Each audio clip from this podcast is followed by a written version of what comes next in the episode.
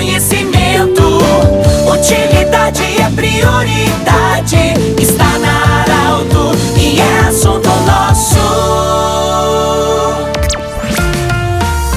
Muito boa tarde, ouvintes da Arauto. Estamos iniciando o assunto nosso desta quarta-feira. Para a Unimed, Vale do Taquari, Vale do Rio Pardo, para a Cindy Lojas, o Cindy Lojas lembra, compre no comércio local, valorize a economia do seu município e Centro Regional de Otorrinolaringologia. Bom, nós estamos honrados hoje em receber no estúdio da Arauto de Santa Cruz do Sul o senhor Matheus Charbleski, ele que é pesquisador, químico industrial, é mestre em tecnologia ambiental e trabalha na Mercur. Matheus veio contar para nós hoje é, sobre essa grande novidade, inovação da empresa Mercur na compra de borracha da região do Amazonas. Matheus, a gente ficou muito curioso, a gente ficou encantado com o projeto da Mercur. O que, que está acontecendo? De onde vem 3% da borracha da Mercur hoje? Explique para o ouvinte da Arauto, obrigado pela visita. Primeiro, boa tarde aí, Pedro. Obrigado pelo espaço, obrigado por, abrir espaço para a empresa. Comentar um pouco sobre essa história aí, bem bacana, como você citou há pouco, que é sobre o borracha nativa, que é o projeto que a gente chama na, aqui dentro da empresa. A borracha é uma matéria-prima que acompanha a Mercury desde a da fundação. A Mercury está completando quase 100 anos aí de história e nessa caminhada aí já passou por vários ciclos da borracha. Não sei se é de conhecimento de todos, mas a borracha hoje não vem, na sua maioria, da, da, da região da, da Amazônia, né? Hoje ela é plantada em, em seringais do São Paulo, principalmente no Brasil, né? Vem na, da região sudeste e fora do Brasil em regiões como Malásia, Ceilão, é, o, o, o sudeste asiático. E hoje a Mercur, eh,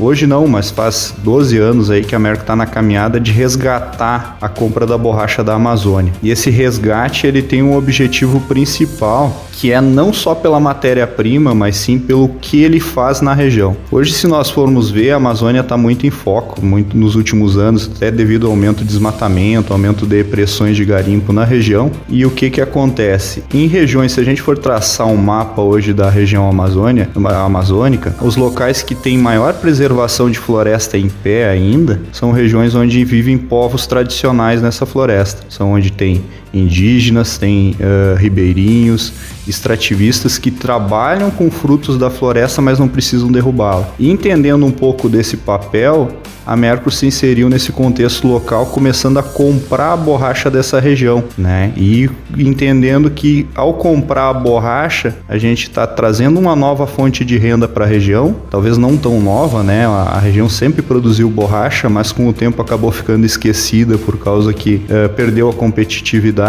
né? E comprando essa borracha, os seringueiros, os extrativistas, eles têm a opção de poder seguir trabalhando na floresta, seguir mantendo o estilo de vida tradicional que é tão importante e conservando assim a floresta em pé. Dentro, dentro de um contexto hoje de, de, de matéria-prima, são 3% que vem de, desse formato, mas Lá, como é que as pessoas conseguiram se organizar para produzir e fornecer para a Mercur? Como isso aconteceu? Como é que aconteceu esse contato? E o que, que representa para essas pessoas lá na economia deles? Olha, essa é uma boa pergunta, Pedro. E, e trazendo assim, houve uma organização muito grande na região. Hoje eles se estruturam na forma de associações para poder fornecer essa borracha para a empresa. Então, a própria organização de emissão de notas e tudo mais, elas são organizadas em forma de associação alimentação né? Então a Mercur compra da Associação dos Extrativistas e, e a, enquanto organização, enquanto uh, movimentos que ocorreram no, na região, foi, eh, foi muito bacana ver essa evolução. Desde 2009, 2010, quando começou esse projeto, até agora, houve um salto de desenvolvimento para a qualidade de vida dos extrativistas, porque eles passaram a ser protagonistas na, na, na região e começaram a ter acesso a recursos que eles não tinham na época. Para ter uma ideia, antes do início do projeto, um saco de arroz arroz às vezes custava duas, três vezes mais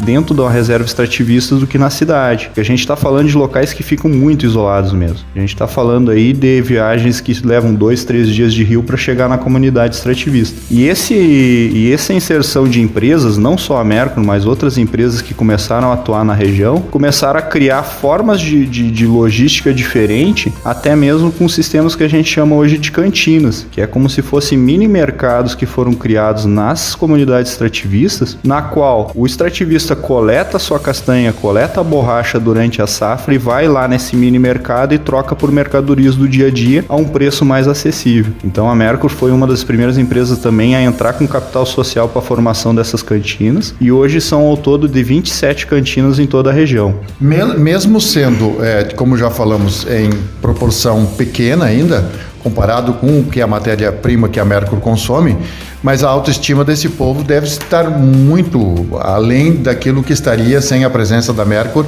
sem a aquisição desses produtos nesse formato. Com certeza, com certeza, Pedro. Até mesmo pelo próprio formato de negócio, né? Uh, muitos seringueiros, quando a gente senta, né? Porque falo sento porque uh, ao, ao, negociar o preço da borracha, geralmente vai alguém aqui da Merco e senta com os extrativistas numa roda de conversa e trabalha no preço que eles vão trabalhar na próxima safra, né? Na próxima safra. E muitos deles comentam que eles uh, trabalharam desde, desde cedo, muitas vezes coletando seringa, trabalhando no, no, nos seringais e, e com borracha e nunca sabiam nem para onde que ia a borracha que eles coletavam. Hoje não, hoje a gente chega lá, apresenta para eles os produtos que são feitos a partir da borracha deles e também salienta a importância desse trabalho que eles fazem. Eu sempre gosto de uma frase que o Jorge, né, neto do, do fundador da empresa da Merck, ele, que ele cita o seguinte: quando nós compramos um quilo de borracha da Amazônia, nós não estamos pagando só por um quilo de borracha, nós também estamos pagando por um serviço ambiental que é prestado por esses seringueiros, por esses extrativistas. Ele, eles sabiam lá, vocês estão levando os produtos que são fabricados com a matéria-prima dele. Eles sabiam o que, que era fabricado antes de vocês estar lá? Muitos não tinham noção de tudo que poderia ser fabricado.